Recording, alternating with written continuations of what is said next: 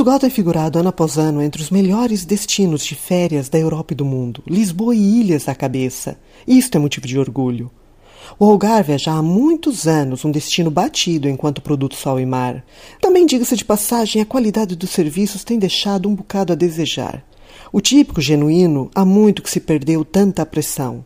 Agora é o litoral alentejano, com Odisseixe e Comporta, que estão a ser apontados como as próximas pérolas por descobrir.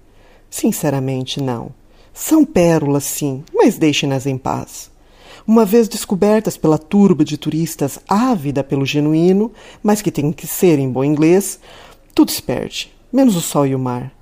Vão seus pratos típicos, trocados por adaptações grotescas ao gosto estrangeiro. França, veja-se bem, é um bom exemplo de como o turismo pode ser a longo prazo um pau de dois bicos.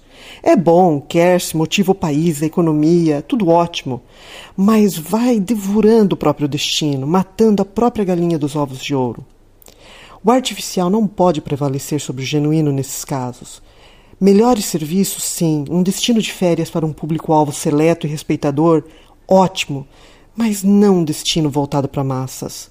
Veja-se o caso de Albufeira, que passou de uma pequena vila piscatória para um verdadeiro bordel inglês. Merecemos melhor, mas há que dizer não. Não, turismo rasca, não, obrigada.